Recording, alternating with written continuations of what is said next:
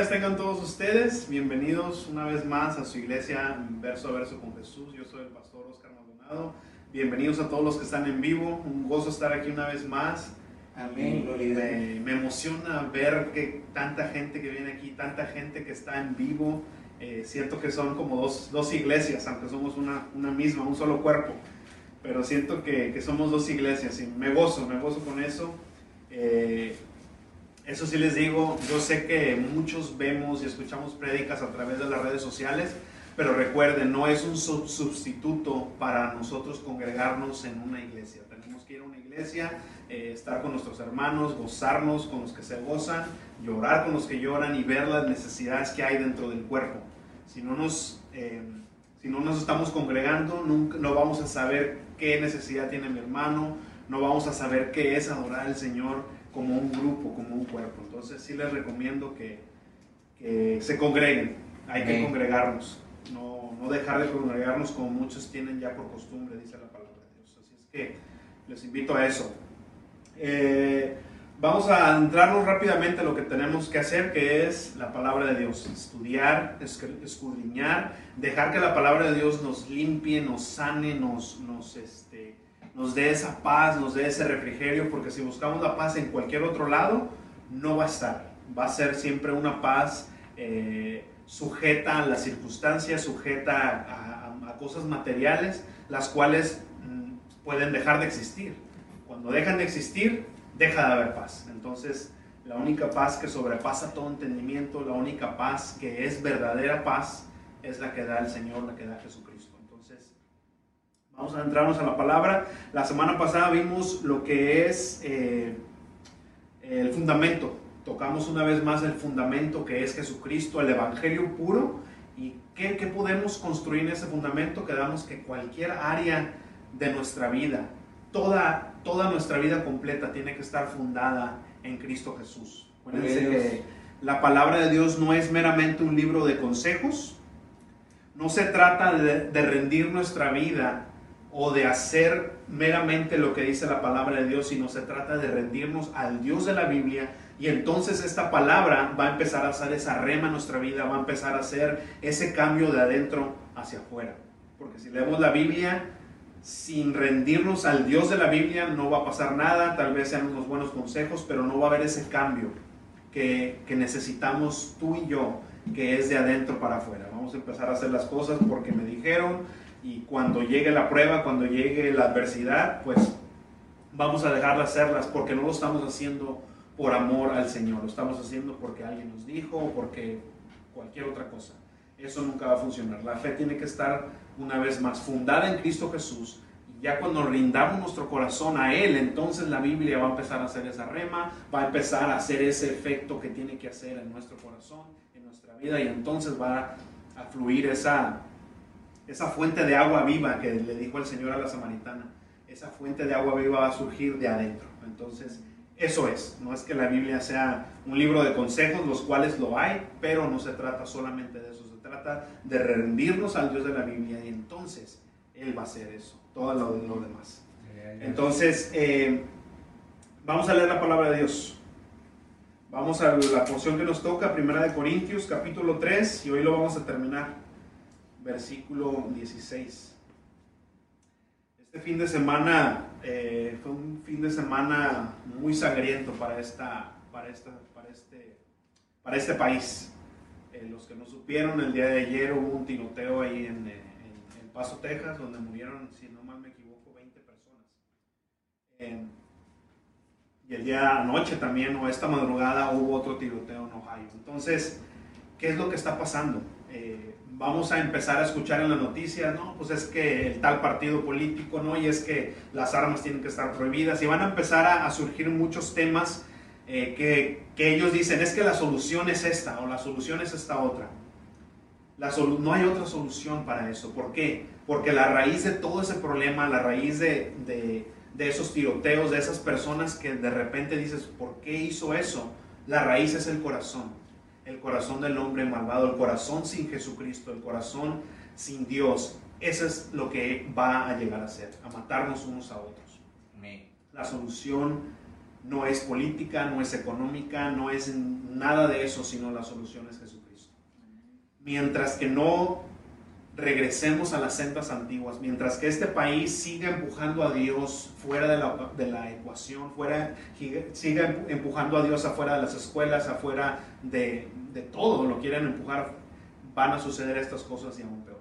Entonces, eso es, por eso, tocando lo que vimos la semana pasada, cada aspecto de nuestra vida tiene que estar bajo el fundamento de Jesucristo. La palabra de Dios nos el problema no es sentir, por ejemplo, eh, este tiroteo en, El Paso fue, este hombre era racista, tenía un odio hacia cierta raza. El problema no es lo que siente, porque todos llegamos a, pensar, a sentir cosas que dices, wow, ¿por qué estoy pensando esto? ¿Por qué siento esto? El problema no es ese. El problema es que cuando sientes eso, lo haces. La acción, ese es el problema. Dice la palabra de Dios que cuando tengamos un pensamiento malo, cuando tengamos un sentimiento malo, dice, llévalo rápidamente a la obediencia de Jesucristo, llévalo rápidamente a la obediencia de la palabra de Dios. Y entonces eso, ese sentir, ese odio, cualquier cosa que llegue, porque recuerden, Satanás te lanza dardos, sentimientos, cosas que llegan a tu mente y dices, oh, aún en la iglesia, estamos en la iglesia y, ay, ¿por qué estar pensando eso? Es Satanás tratando de poner, de distraerte y de, quitar tu mente de Jesucristo. Pero dice la palabra de Dios, luego, luego que sientas eso que no está correcto, luego, luego, luego que, pienses eso que sabes tú que no está correcto, dice la palabra de Dios, llévalo cautivo, llévalo amarrado hacia Jesucristo. Dice, Señor, quítame este pensamiento, yo sé que no está bien, lo entrego a ti. Y Él sabrá lo que va a hacer. Así es que cuando no tenemos cuando no tenemos esa, esas armas espirituales, hermanos, porque todo el, el, ataque es espiritual. Dice la palabra de Dios, no, no queramos nosotros atacar esto con, con, con armas carnales, es espiritual y se tiene que atacar con, con el Espíritu Santo. Entonces, cuando no hay ese Espíritu Santo, cuando no está el consejo de la palabra, es a donde llega el hombre, a matar, a hacer cosas que dices, ¿cómo llegó a hacer esas cosas?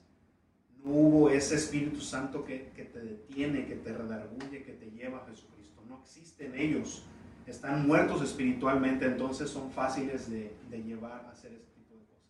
El corazón del hombre es perverso, es malvado. ¿Quién lo conocerá? Dice la palabra de Dios. Entonces, eh, esa es la solución, Jesucristo. Entonces vamos a, a leer la palabra de Dios y vamos a orar. Porque como les decía, la palabra de Dios sin el Espíritu Santo, sin la revelación del Señor, pues no es nada. Versículo 16 del capítulo 3 de Primera de Corintios y vamos a terminar el capítulo del día de hoy. Ya vamos a terminar el capítulo 3, ¿eh? avanzando en esta carta que es tan hermosa.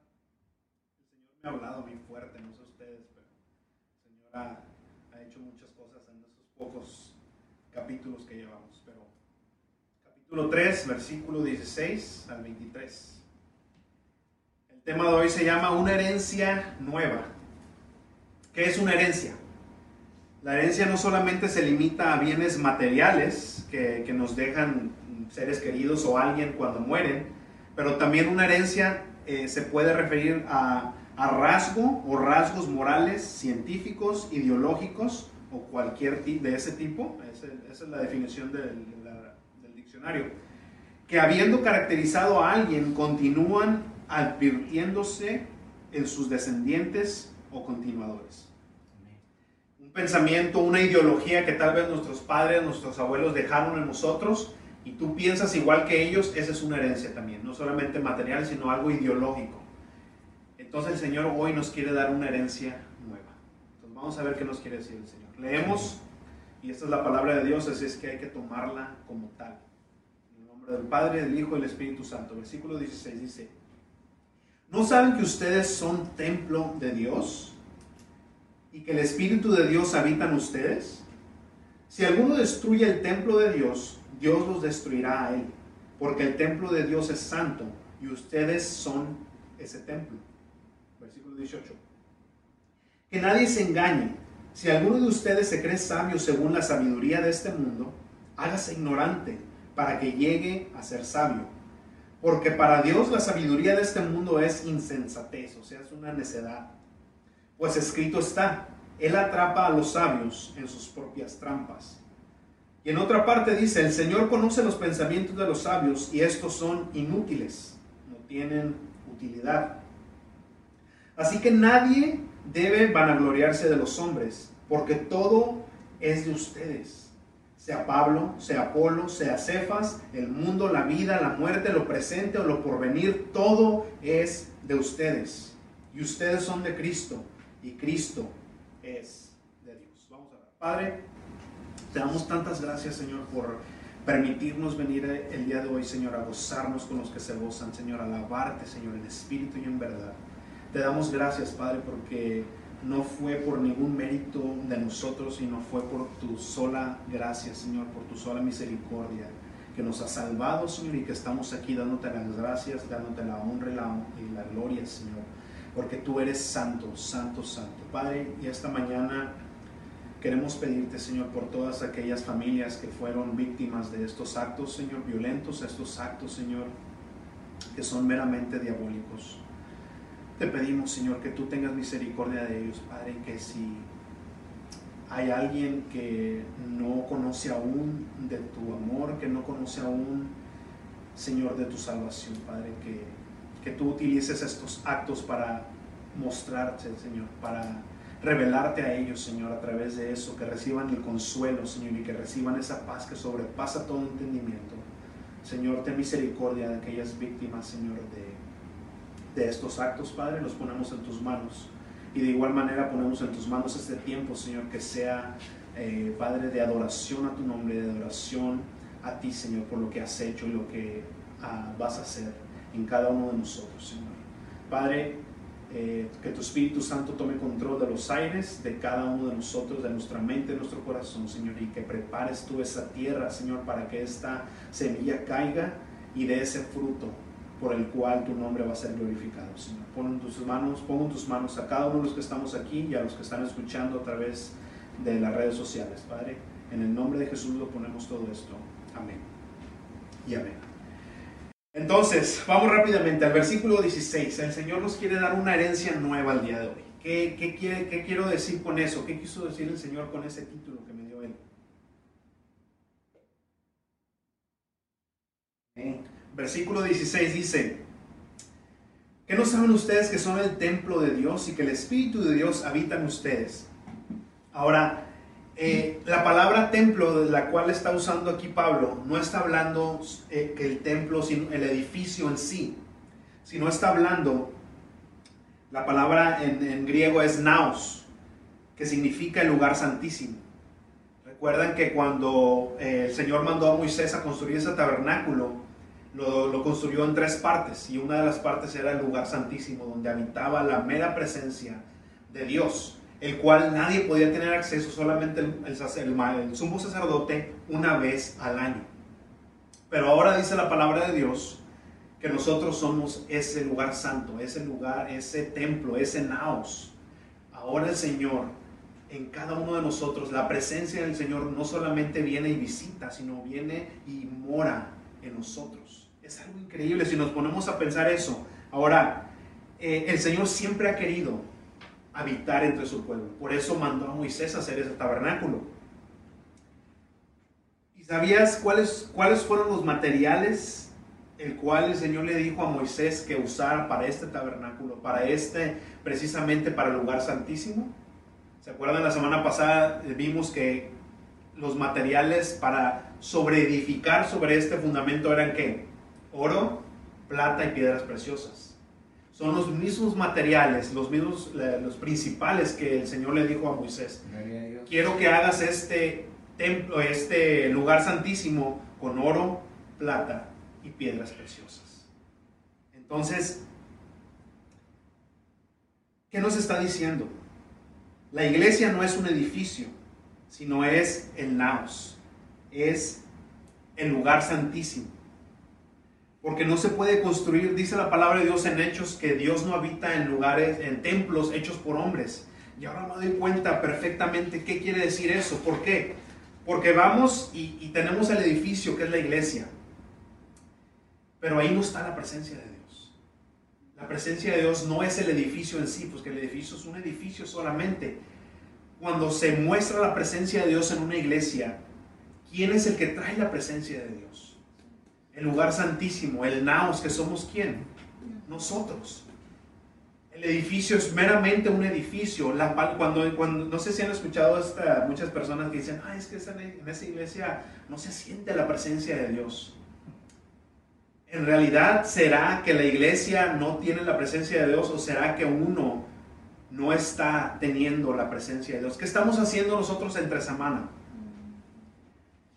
¿Estamos alimentando eh, nuestra carne estamos alimentando nuestro espíritu. Para cuando lleguemos nosotros a la iglesia, al edificio, ¿cómo está nuestra presencia de Dios en nuestro corazón? ¿Cómo está eh, el Espíritu Santo? Dice la palabra de Dios que podemos contristar al Espíritu, que podemos apagarlo, que podemos entristecerlo.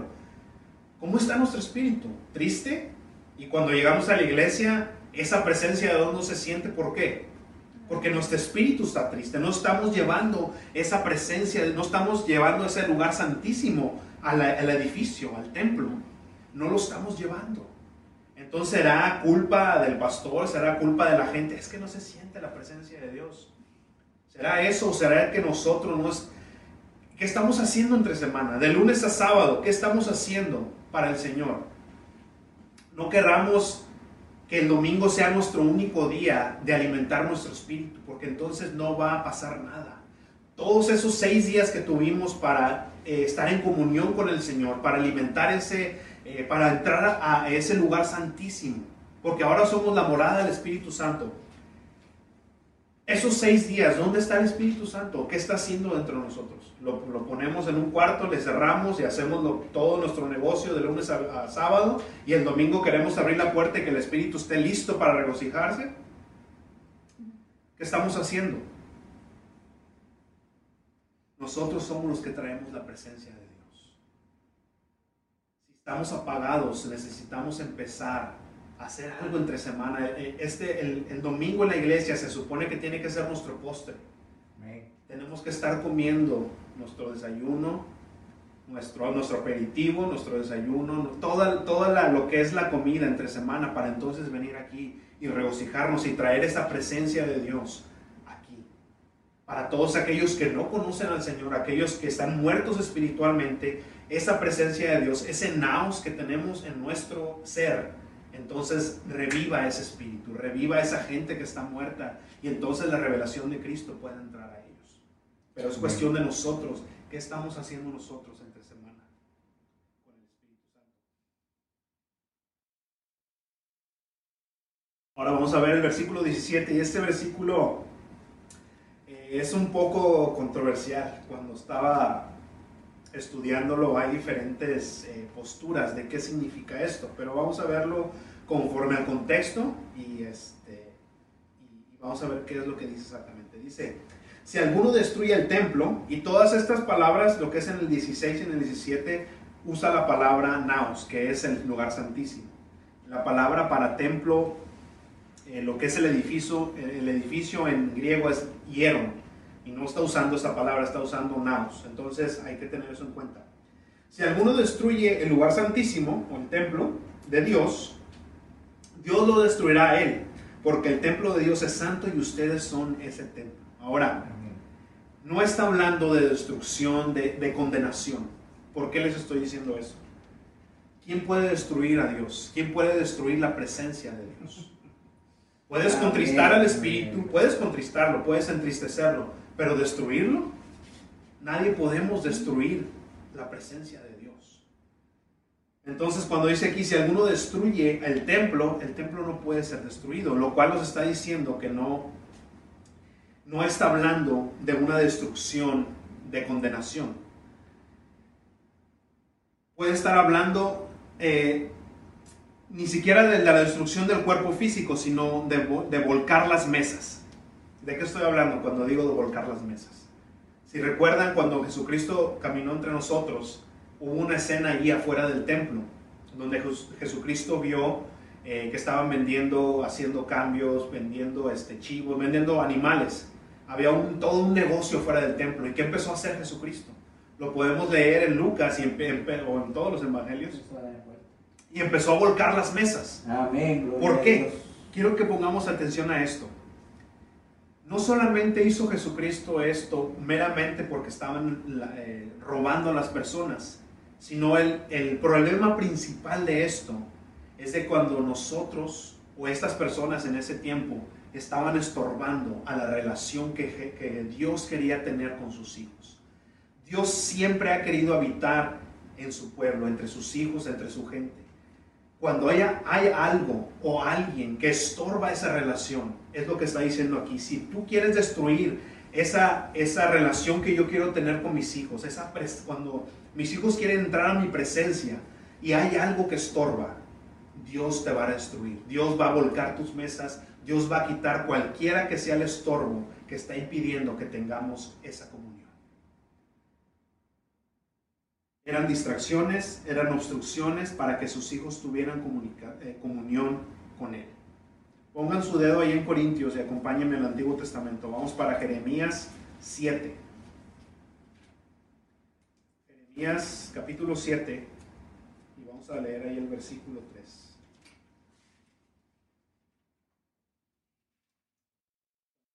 Dijo en esa ocasión, dice, ustedes han hecho de la casa de mi padre una cueva de, una cueva de ladrones y esta tiene que ser llamada casa de oración.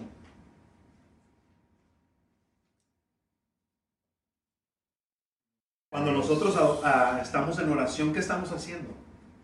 Teniendo comunión con el Señor, teniendo, entrando a esa presencia, entrando a ese naos. Entonces, cuando Jesucristo dijo, es que ustedes han hecho de la casa de mi Padre una cueva de ladrones y quiero que se llame un lugar de oración. Quiero que esta casa sea un lugar donde haya, donde, esté la, donde está la presencia de Dios y no haya nada que esté estorbando, no haya nada que esté distrayendo de la comunión que yo quiero tener con mis hijos. Jeremías 7:3 dice, así ha dicho el Señor de los ejércitos, el Dios de Israel, mejoren sus caminos y sus obras y yo los haré habitar en este lugar. No se fijen de las palabras mentirosas que dicen templo del Señor, templo del Señor, templo del Señor, o templo de Jehová, como dice la Reina Valera 60. Al contrario, si ustedes mejoran su conducta y sus acciones, y si imparten verdadera justicia entre ustedes y sus semejantes, y si no oprimen al extranjero, ni al huérfano, ni a la viuda, ni derraman sangre inocente en este lugar, no se van tras dioses ajenos para su propio mal, yo los haré habitar en este lugar y en la tierra que les di a sus padres para siempre. Lo que veo es que ustedes confían en palabras mentirosas que para nada les sirven. Hurtan, matan, adulteran, juran falsamente, le queman incienso a Baal y siguen a dioses extranjeros que nunca antes conocieron. ¿Acaso van a venir a, a pararse delante de mí en esta casa? Donde se invoca mi nombre para decir que están, en libertad de seguir haciendo todas estas cosas repugnantes? ¿Acaso en esta casa donde invoca mi nombre es para ustedes una cueva de ladrones? Tomen en cuenta que yo también veo esto. ¿Qué está diciendo el Señor? Que todas esas cosas que nos estorban, dice, ¿sabes que no puedes venir si estás pecando, si estás haciendo adulterios? Y todo empieza a mencionar todos estos eh, pecados ¿Cómo, piensas que vas a venir a mi presencia con todo eso? Y es lo mismo que el Señor está diciéndonos aquí. Si tú destruyes este templo, si tú algo, si tú estás estorbando para que mis hijos entren a mi presencia y se regocijen, yo te voy a destruir, yo voy a volcar esas mesas, voy a quitar eso que está eso que está impidiendo que yo tenga esa comunión. Lo primero que hizo el Señor para tener esa comunión, Él desea tener esa comunión, esa intimidad con cada uno de sus hijos. Y lo primero que estorbaba, ¿qué fue? El pecado. Y dice la palabra de Dios que Él llegó a tal, a tal grado de mandar a su hijo a morir para quitar ese impedimento. ¿Tú crees que si alguno de nosotros está impidiendo eso, no va a hacer lo mismo? ¿No va a hacer algo para, que, para quitar ese impedimento? ¿Qué es lo que está estorbando? Ahora nosotros como hijos de Dios estamos estorbando para tener comunión con nuestro Padre. Estamos dividiendo los hijos de Dios. diciendo, es que tú no eres de ese grupo, tú no tienes acceso a Dios, yo sí. Es que sabes que antes de venir a la presencia de Dios, y hemos, yo he escuchado esto, antes de venir a la presencia de Dios tienes que ponerte un traje, tienes que ponerte corbata, tienes que hacer esto y tienes que hacer lo otro. ¿Por qué estamos impidiendo a, los, a las personas acercarse a Dios? ¿Por qué estamos impidiendo a entrar a esa presencia de Dios? Y el Señor mismo ya quitó el pecado.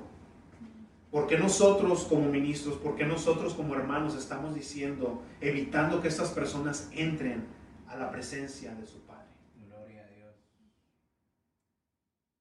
porque el Señor puede venir a, voltar, a, voltear nuestras mesas, puede venir a destruirnos. Amén. Una vez más, no, digo de, no estoy hablando de condenación, no estoy hablando de destrucción del cuerpo, estoy hablando de espiritualmente el Señor puede destruir, puede quitar tu, tu, tu, este, tu unción, puede quitar, el Señor nos ha llamado con un propósito, Él puede quitar ese propósito y ponerte a un lado, ponerte en pausa, que que tú espiritualmente estés atorado, que tu, que, que tu ministerio no crezca.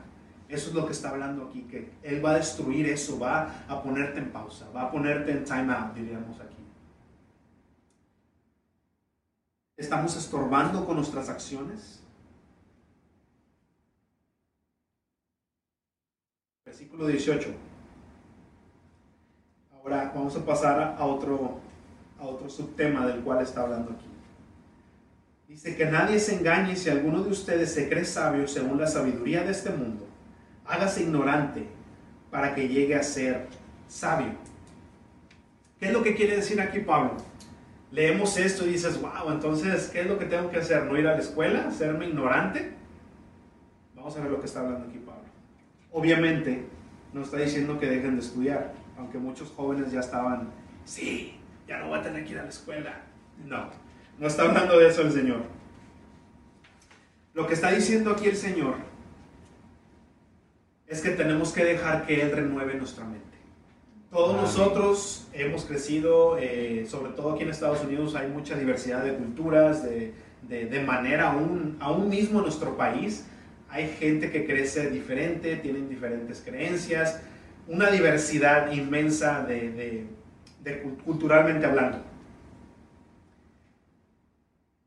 Pero ¿qué estamos haciendo con esa herencia? ¿Qué estamos haciendo con esas ideas que nos metieron nuestros padres? Aún no necesariamente nos, nos eh, enseñaron ciertas cosas con el, con el hecho, con una mala intención, sino que nos enseñaron las cosas que ellos creían. Pero ¿qué está diciendo aquí Pablo? Si tú tienes eh, ese conocimiento, todo se tiene que filtrar a través de la palabra de Dios y no al revés. ¿Por qué? Porque muchas veces tenemos ciertas ideologías, fuimos a la escuela, hay gente que estudió filosofía eh, y queremos poner la Biblia a través de ese conocimiento. Y no se trata de eso. Por ejemplo, yo fui a la escuela y a mí me enseñaron que nosotros veníamos del chango, que la teoría de Darwin, eso es. Y, me da mucha curiosidad que sí dicen que es una teoría, pero nos las enseñan como que esa es la verdad, que de ahí venimos. Si nos enseñan una teoría así, ¿por qué no nos enseñan otra teoría? ¿Por qué no nos enseñan qué dice la palabra de Dios? No, no, como algo religioso, porque sé que no se puede, pero eh, esta también es una teoría para ellos. ¿Por qué no enseñan esto y nomás nos dicen, ah, es que la teoría de Darwin es que venimos del chango y eso es? Yo casi toda mi vida o toda mi infancia cuando eh, estaba en la escuela creí que eso era cierto. Creí que nosotros veníamos del chango y que eso era la verdad hasta que llegó la palabra de Dios y me dice, tú no vienes del chango, tú eres hecho a imagen y semejanza de tu Dios. No venimos de animales, aunque nos comportamos como ellos muchas veces. Pero no venimos de los changos. Ahora, eso es lo que quiere decir aquí Pablo. Ok, tú tienes esa ideología, tienes eh, tu, tu, tu cultura, quiero que dejes eso a un lado, que te hagas ignorante y que ahora dejes que el Señor renueve tu mente. Él mismo, Pablo mismo lo dijo en el capítulo 2, si recuerdan, yo tomé la decisión de no saber nada más que a Cristo crucificado. Ahora, lo dije en esa vez, Pablo era una persona culta, una persona estudiada, una persona con mucho conocimiento. Pero dijo, yo tomé la decisión de quitar todo ese conocimiento y no saber nada más que a Jesucristo. Y lo dice una vez más, vamos para Filipenses capítulo 3, por favor. Lo dice aún más gráfico, ahí en, ese, en, ese, en esa carta a los filipenses.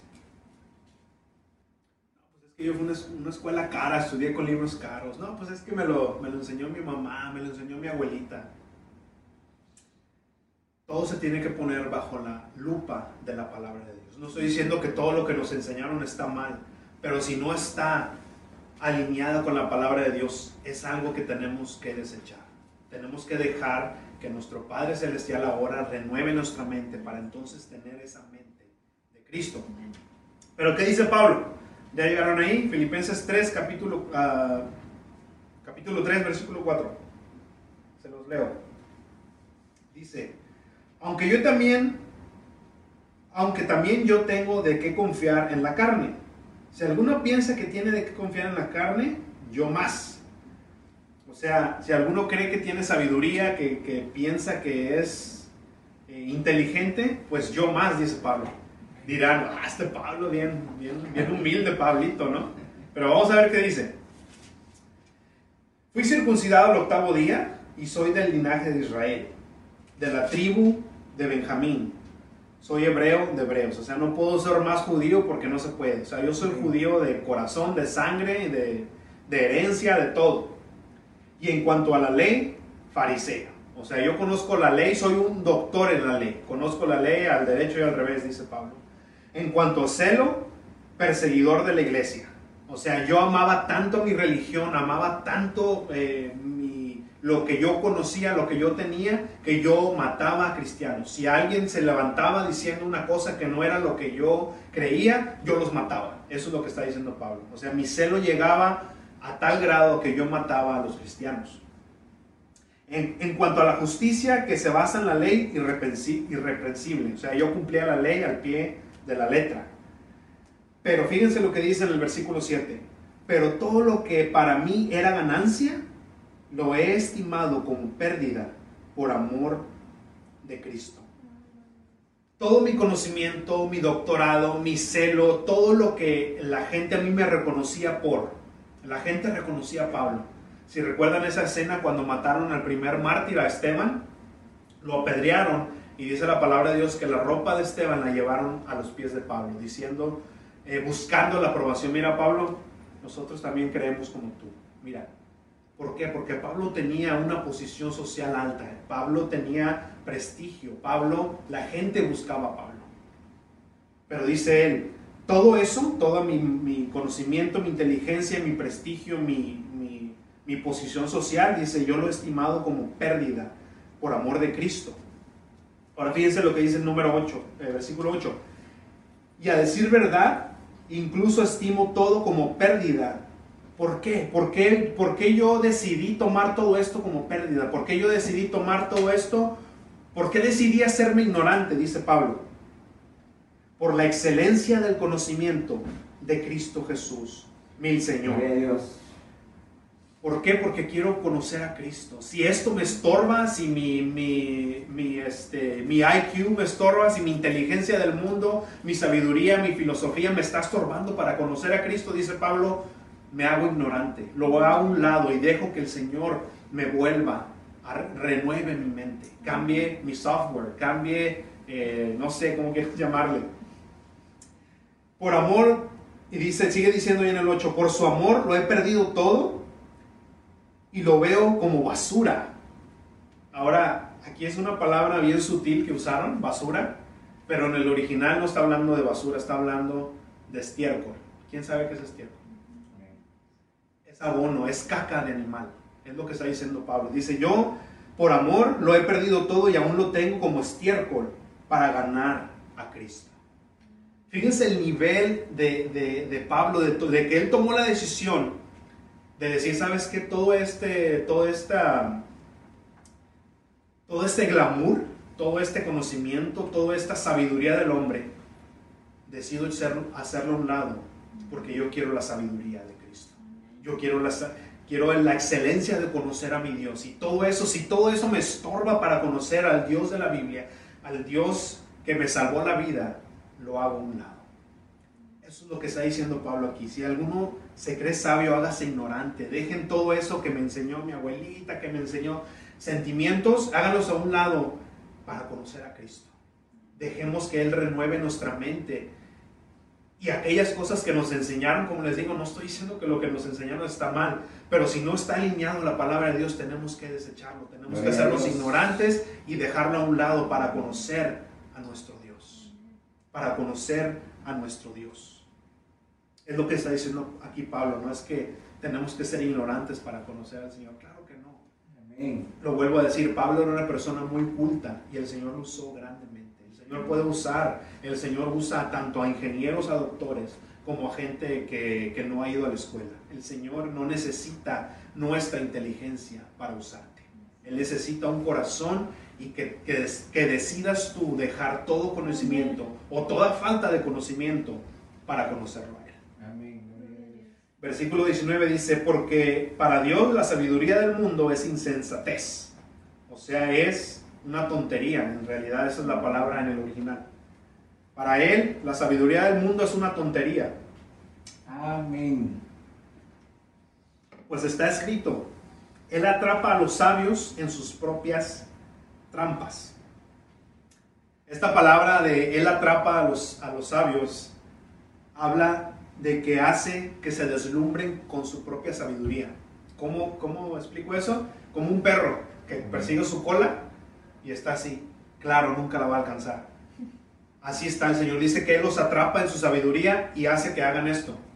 Estén persiguiéndole la cola, como el perro persigue su cola, como el ratón que está en la jaula dando vueltas en el círculo, que nunca va a ir a ningún lado. Eso es lo que está diciendo aquí el Señor, que Él los atrapa en su sabiduría, hace que estén así, deslumbrándose en su propia sabiduría, la cual nunca llega a ningún lado. Es lo que dice aquí, que Él los atrapa en esa sabiduría. Y luego en el versículo 20 dice, y en otra parte dice, el Señor conoce los pensamientos de los sabios y estos son inútiles. O sea, no tienen propósito, no tienen utilidad. Me acordé de una escena, de una caricatura, no sé si todavía está, Diego, ¿todavía están los Simpsons? ¿Todavía la pasan en la televisión, no sé si hacen nuevos, pero me acordé de una, de una escena donde eh, la hermana de Bart, no me acuerdo cómo se llama, Lisa, hace un experimento y pone a un hámster y a, y a Bart Simpson. Y al hámster le pone un pedazo de queso arriba de un, como un librero, un este, ¿cómo se Sí, un librero con libros. Eh, el hámster empuja con su cabeza como un tipo, como un banco y se sube y alcanza el queso y ya se lo empieza a comer. Pone la misma trampa o la misma, este, el mismo experimento con Bart. ¿Y qué hace Bart Simpson? Eh, Lisa le pone un, este, un pedazo de pastel arriba de un librero y Bart Simpson escala el librero y ¿qué, qué, pasó? Se le vino el librero encima. Bueno, entonces Lisa pone eh, hamster 1, Bart 0. Pone ahora otro pedazo de queso que está conectado a unos alambres con electricidad. Y pues ahí va el hámster y agarra el queso y pues obviamente se electrocuta. Pero ya no vuelve a agarrarlo, o sea, se va el hámster hace lo mismo con Bar. Pone unos pedazos de pastel, los conecta a electricidad. ¿Y qué hace Bar? Lo agarra y se electrocuta. Pero Bar no se va, lo sigue agarrando una vez más y se electrocuta. Y otra vez, y otra vez, y otra vez. Ganó el hámster otra vez. Esa es la sabiduría del, hombre. Va a seguir agarrándose, querer agarrar ese pedazo de pastel, electrocutándose una y otra vez, una y otra vez, subiéndose ese librero, cayéndose, subiéndose ese librero y cayéndose. Eso es lo que quiere decir aquí el Señor. Cuando los atrapa en su sabiduría, los hace que se vean tan tontos. Es insensatez. Versículo 21. Así que nadie debe vanagloriarse de los hombres, porque todo es de ustedes. Todo es de ustedes. Sea Pablo, sea Apolo, sea Cefa, sea el mundo, sea la vida, la muerte, lo presente, lo porvenir, todo es de ustedes. Ahora, es lo que quiere decir aquí el Señor. ¿Por qué nos actamos muchas veces cuando somos parte de una iglesia, de, una domina, de, alguna denominación? Oh, es que pues yo voy a esta iglesia y, aquí sí se predica la palabra. Bueno, eh, se, usa ese término nada más para, para vanagloriarse. Ah, es que mi pastor. Dice Pablo, ¿por qué se van a gloriar en eso? Todos ustedes, todos ustedes. Porque acuérdense que aquí en, Corinto estaban diciendo, no, pues es que yo soy de Pablo, yo soy de Apolos, y cada quien tenía su, su seguían a cada, cada uno diferente. Y Pablo está diciendo, ¿por qué, se, ¿por qué están haciendo eso? Pablo es para todos. Si les gusta a ustedes cómo predica Apolos, que era muy elocuente y hablaba así con palabras domingueras, úsenlo. Usen a todos, todos son, todos son de ustedes. Es lo que está diciendo Pablo. ¿Por qué se quieren jactar en los hombres si ellos son, nosotros somos servidores de ustedes? Si quieren escuchar a Pablo, escuchen a Pablo. Si quieren escuchar a Apolos, escuchen también a Apolos. Escuchen a los dos, a los tres, porque muchos decían, ah, es que yo sigo a Pedro. Escuchen a, Pedro también. Es lo que está diciendo aquí Pablo. ¿Por qué se jactan en cosas y todos de ustedes? Si hay una denominación, si están los bautistas, están los pentecostales, si no te gusta, pues no vayas, pero eh, también es parte del cuerpo, es, eso es tuyo, es de todos. Si escuchas a un predicador que, que grita mucho, escúchalo, si no te gusta, no lo escuches. Ah, o sea, lo que está diciendo Pablo es por qué te jactas en cosas si todo es de todos. Aprovecha los dones que el Señor le ha dado a todos. Dice la palabra de Dios que escucha, obtén lo bueno y desecha lo malo. Todo es de todos. ¿Por qué nos actamos en cosas y todo es de todos? Usa los dones que le dio a Pablo para edificarte. Usa la elocuencia que le dio a Apolos para edificarte. Usa el conocimiento de Pedro, la cultura judía para edificarte. Usa todo para edificar tu vida espiritual.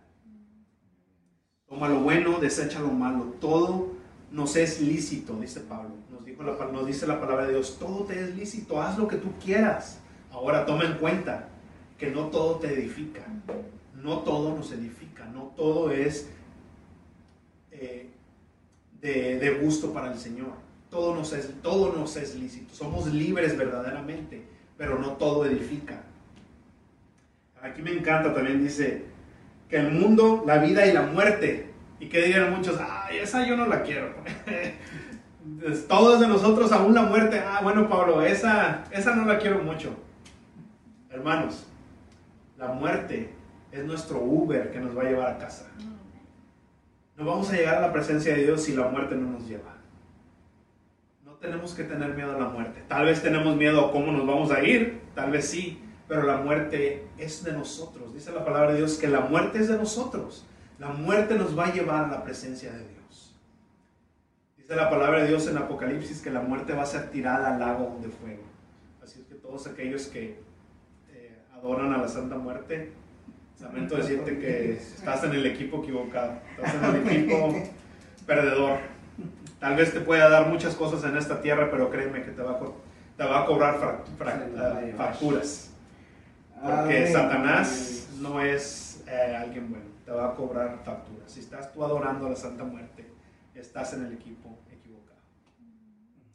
la palabra de Dios que ese ser va a ser echado al lado del fuego y es de nosotros, la muerte es de nosotros, nos lleva a la presencia del Señor. Así es que, lamentablemente, yo te digo que pásate del lado vencedor. Pero dice, la muerte de nosotros, lo presente, todo, lo porvenir, todo es de nosotros. Todo es de nuestro Padre, todo es de papá. Y ustedes son de Cristo y Cristo es de Dios. Romanos 8:17, ya voy a terminar con esto. Dice que si somos hijos, pues también somos herederos de todo. Si somos hijos de Dios, somos herederos de todo. Todo lo que, porque dice el Señor que Él es dueño del oro y la plata, Él es dueño del mundo, Él lo creó. Todo eso es de nosotros. Dirás tú, pues ah, yo no tengo todo. Tal vez ahorita no, ¿por qué? Porque no es tiempo. Va a haber un tiempo que dice la palabra de Dios que vamos a reinar con Cristo, vamos a estar con Él y todo es de nosotros. Somos herederos de Cristo. Somos coherederos con Él. Así es que tengamos eso en mente. Porque imagínense, dice la palabra de Dios que Él no escatimonia a su propio Hijo, sino que lo entregó por todos nosotros. ¿Cómo no nos dará también con Él todas las cosas? Romanos 8:32. Pónganse a pensar esto. Si él, si el Padre dio lo más preciado que fue Jesucristo por nosotros, ¿Por qué nos va a retener cosas materiales? ¿Por qué nos va a retener otras cosas que, que, que son triviales? Gloria a Dios. Todo es de nosotros. Tenemos que dejar de preocuparnos porque eh, es que esta iglesia tiene más o tiene menos, es que este predicador y es que esto... Todo es de todos. El Señor nos ha dado todos. Utiliza las cosas que el Señor, los dones que el Señor le ha dado a muchos siervos para edificar tu vida. Ya eres cristiano, tú ya eres ese lugar santísimo, ese naos, donde la presencia misma, el Espíritu Santo está en ti, mora en ti, está ahí siempre. No se va, lo contristamos, pero ahí está siempre. Estamos nosotros santificando ese templo, estamos santificando esa presencia de Dios. ¿Qué estamos haciendo con la presencia de Dios cuando no estamos en la iglesia? ¿Qué estamos haciendo con la presencia de Dios en la casa? ¿Qué estamos haciendo con la presencia de Dios en nuestro trabajo? Donde quiera que vayamos, no es que dejamos la presencia de Dios en un cuarto, le cerramos y ahí se queda. Está con nosotros, vive en nosotros. Somos la morada de ese Espíritu Santo. ¿Qué estamos haciendo con la presencia de Dios cuando no estamos en la iglesia? El domingo es el único día que lo apartamos para la presencia de Dios. Estamos aún nosotros siendo estorbo para otras personas, para otros hermanos, a, tener esa comunión, a, la a entrar a esa presencia de Dios. Estamos estorbando con nuestras acciones, con nuestra lengua, con, con nuestra religiosidad. Estamos siendo de estorbo para alguien. El Señor va a volcar nuestras mesas y aún nosotros mismos estamos estorbando la, la, comunión que el Señor quiere tener con nosotros, Él va a volcar nuestras mesas. Va a venir a quitar cualquier cosa que esté estorbando, cualquiera que ésta sea. ¿Qué está estorbando a, a que entremos a la presencia de Dios? Bienes materiales, dinero. ¿Qué está estorbando? El Señor va a quitar eso, va a voltar, a voltear esas mesas. Ahora yo te digo otra cosa. Estamos eh, tal vez cuestionando la palabra de Dios, pensando que nuestra sabiduría, la sabiduría humana es más que la palabra de Dios. La palabra de Dios es inspirada, dice la palabra que es ese aliento de Dios. Esa es la mente de Dios. ¿Tú crees que la sabiduría del mundo va a ser más que la sabiduría algo muy, muy ingenuo, algo muy eh, tonto pensar que el hombre es más inteligente que Dios, que tú o que nosotros le vamos a dar un consejo a Dios de cómo hacer las cosas. Es tiempo de cambiar esa herencia por una herencia nueva. El Señor nos quiere renovar nuestra mente y quiere darnos todo.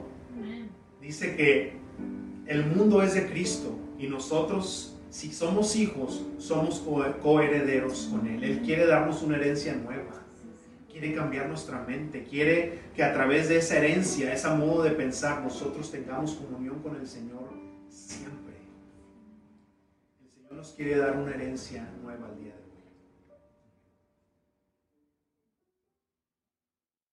Tú eres cristiano, yo te pido que te pongas a cuentas con el Señor. Hoy es el día de reconciliación, hoy es el día en el cual despertamos de ese, de ese sueño espiritual si estamos ahí, si estamos pensando que venir el domingo eh, eh, es suficiente para alimentar ese espíritu, es suficiente para que la presencia de Dios fluya de entre nosotros, quiero decirte que estás equivocado.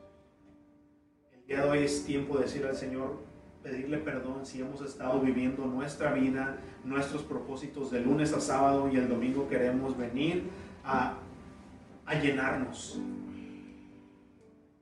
Es tiempo de ponernos a cuentas con el Señor. De verdaderamente, si le decimos que es nuestro Dios y nuestro Señor, estar bajo su señorío. Dice la palabra de Dios que si me dices Señor, Señor, ¿por qué no haces lo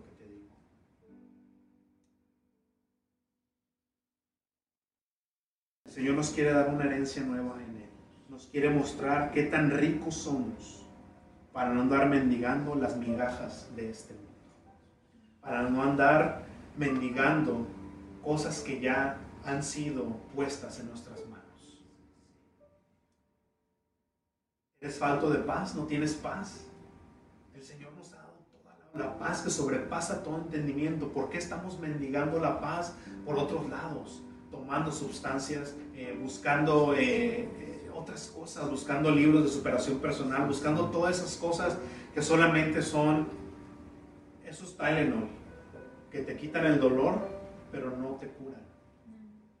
El Señor es la medicina que quiere curarte el día de hoy. Si estamos mendigando cualquier cosa, el Señor dice hoy, yo te he dado todo. Yo soy la respuesta. Yo soy la respuesta.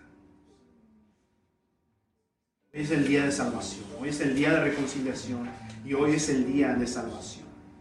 Si tú no has hecho al Señor Jesucristo, tu Señor, los que estamos aquí, los que están escuchándonos yo quiero decir que tu herencia, lamentablemente, si tienes una herencia material, por lo más grande que seas, el día que tú mueras, no te vas a llevar nada. Dirá, no, pues yo quiero que me lo pongan en mi ataúd. Aún si vamos a esos hoyos y sacamos el ataúd, van a estar ahí esas cosas. No te puedes llevar absolutamente nada. El Señor te quiere dar una herencia eterna el día de hoy. Tómala, tómala. Solo tienes que rendirte a su señoría el día de hoy y hacer una oración. Yo te invito que si tú quieres hacer el Señor Jesucristo tu Señor el día de hoy y que Él te dé esa herencia nueva, solamente haz una oración. Señor Jesús, hoy reconozco que soy pecador y que toda mi vida he estado buscando la felicidad, he estado buscando paz, he estado buscando eh, satisfacer mi vida en otras cosas, en otros lados, en otras personas, pero hoy me doy cuenta que tú eres la respuesta, que tú eres lo que yo estaba buscando. Señor Jesús, me entrego a ti, te entrego mi vida y mi corazón, me arrepiento de mis pecados te confieso como Señor y Salvador de mi vida. Gracias, Señor. Gracias, Espíritu Santo, por revelarte el día de hoy a mi vida y mostrarme la gran necesidad que tenía de Jesús. La gran necesidad que aún tengo de Jesucristo, de ser salvado. Gracias, Señor, Señor, por perdonarme y salvarme.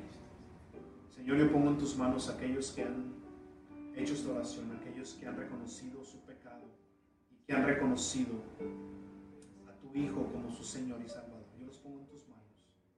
Padre, sígueles hablando a través de tu Espíritu, sígueles hablando a través de tu palabra.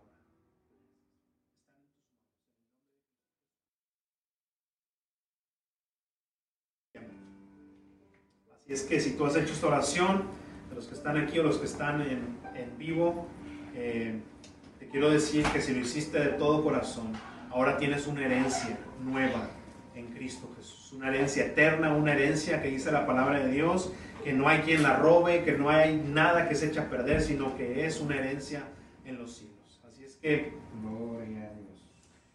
Gracias a todos los que están en vivo. Nos vemos la próxima semana. Yo soy el pastor Oscar Maldonado. Recuerden, si necesitan, eh, tienen alguna petición de oración, alguna pregunta, cualquier cosa que nos quieran comentar, pueden hacerlo a través de todos los medios que tenemos ahí. En Facebook van a encontrar todas las maneras de contactarse con nosotros. Que Dios los bendiga y nos vemos la próxima semana.